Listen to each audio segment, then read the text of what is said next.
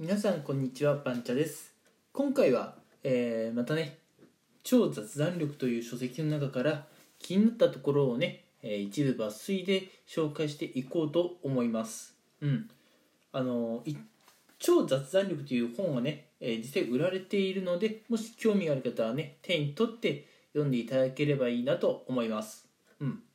で今回その超雑談力っていう書籍の中から紹介する気になったところっていうのは、えーまあ、雑談でね皆さん、えーまあ、特に初対面とかねまだあんまり親しくない方と、まあ、なんかどんな話をすればいいかなと悩むことってあると思うんですが悩んだ末にすごいベタな話をすることってありますよね。例えば、まあ、好きなものとか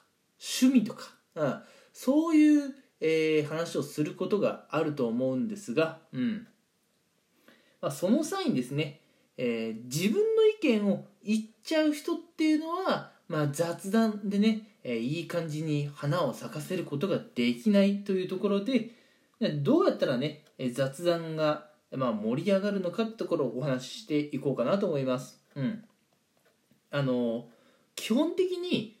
雑談というところはたわいもない話をするところであって、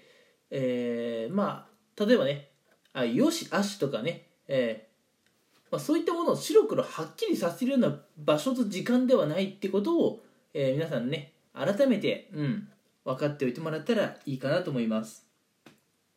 あの例えばですよ、まあ、この書籍の中でも言われちゃってる話ではあるんですけれどもラーメン。うんまあラーメンも結構種類があって皆さん人それぞれ、えー好み違うと思います。うん。こってり系もあれば、えーあっさりしてるラーメンも世の中にはありますよね。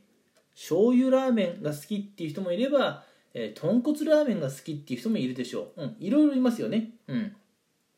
で雑談っていうのは本当にねたわいもない、えーまあ正解とかがね決してあるわけではない話をするので、えー私ね醤油ラーメンが好きなんですよっていう方があなたの目の前にいて、うん、もし皆さんがねこってり派だとしてもあ、まあ、醤油ラーメンは醤油ラーメンの良さがありますよね。醤油ラーメンといえばあっさりしていてとか、うん、まあ海苔がねやっぱ一番合いますよねとかあまあ海苔が一番合いますよねは別に言わなくてもいいんですけれども、うん。まあ、相手の意見をねそんな否定しないやっぱスタンスタンスっていうのはね、まあ、大事かなと思います、うん、もし仮にね皆さんがあのーまあ豚骨とかねこってり系が好きで、うん。まあ醤油ラーメンが好きという方とねちょっと意見が合わなかったとしてもいや醤油ラーメンなんてダメですよ、うん、やっぱりラーメンっていうのはこってり系が一番でとかって言ってねこうラーメンのねまあ正解というかねよしあしをね。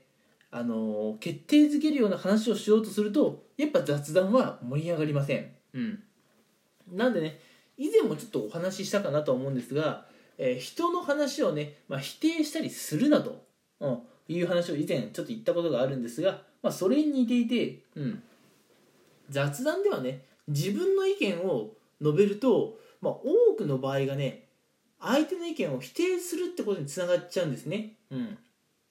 まあ、自分の意見を主張しつつ相手のね意見を否定しないで尊重できればまあそれが一番いいのかなとは思うんですけれどもついついやっぱりね皆さん自分の意見を主張する過程で知らず知らずのうちにね目の前の相手の意見を否定することがあるので雑談ではねもう皆さんの意見というものには一円の価値もないと思っておきましょう。うん、あのビジネスのね会議の場だったら皆さん個人個人の意見はちゃんと言わなきゃいけないとは思うんですけれども雑談において皆さんの個人個人の意見には何の価値もないと、うん、雑談ではただ単純にあの皆さんのね、まあ、好みについてね話をしようぐらいのね、えーそういった感覚でいいです。うん。あのだからねはっきりした、えー意見じゃなくて、まあ、なんとなく、うん、こんな感じだよねっていうような話をする方が雑談では、えーうまく盛り上がっていくと、うん、例えばね本当にさっきも言いましたけれどもえーこの間ね、まあ、醤油ラーメン食べたんですよ。で皆さんが仮にねこってり系だとしてもあそうなんですね。醤油ラーメンお好きなんですねっていうふうに返しておけばいいんですよ、うん、で向こうもねあのいや普段はね醤油ラーメンとかそもそも食べないんだけど、うん、なんかその時だけはねあっさりしたラーメン食べたくなってさって言ってきたしたらねうん。あまあわかります。うん。たまにねあっさりとしたねえラーメン食べたくなる時ありますよねぐらいでいいんです。うん。いやいやいやそこはガツンとこってり系のラーメンでしょとかそんなわけのわからんこと言わなくていいんです。うん。なんでね雑談っていうのはなんかまあ当たり障りもない話をねえしていればうん。まあ盛り上がりますよと考えれば、えー皆さんがね雑談というものに対するプレッシャーとかはね、えーまあなくなってくるというかねもっと気軽に話をすることができるんじゃないでしょうか。というところで今回のねお話はまたここまでにしようかなと思います、えーこれまでね雑談に関する話を、え3回連続でね、まあ、お話ししてきたんですがやっぱここまででね分かってきたこととしてえ雑談をねもっと肩の力を抜いておくってうん。まあぶっちゃけね気持ち適当でいいと。うん。ほんで当たり障りのない、うん、返しをするぐらいでいいですよというのが雑談のコツなんじゃないかなと思うので皆さんもぜひ実践してみてください。では今回はここまでにしたいと思います。最後まで聞いてくれてありがとうございました。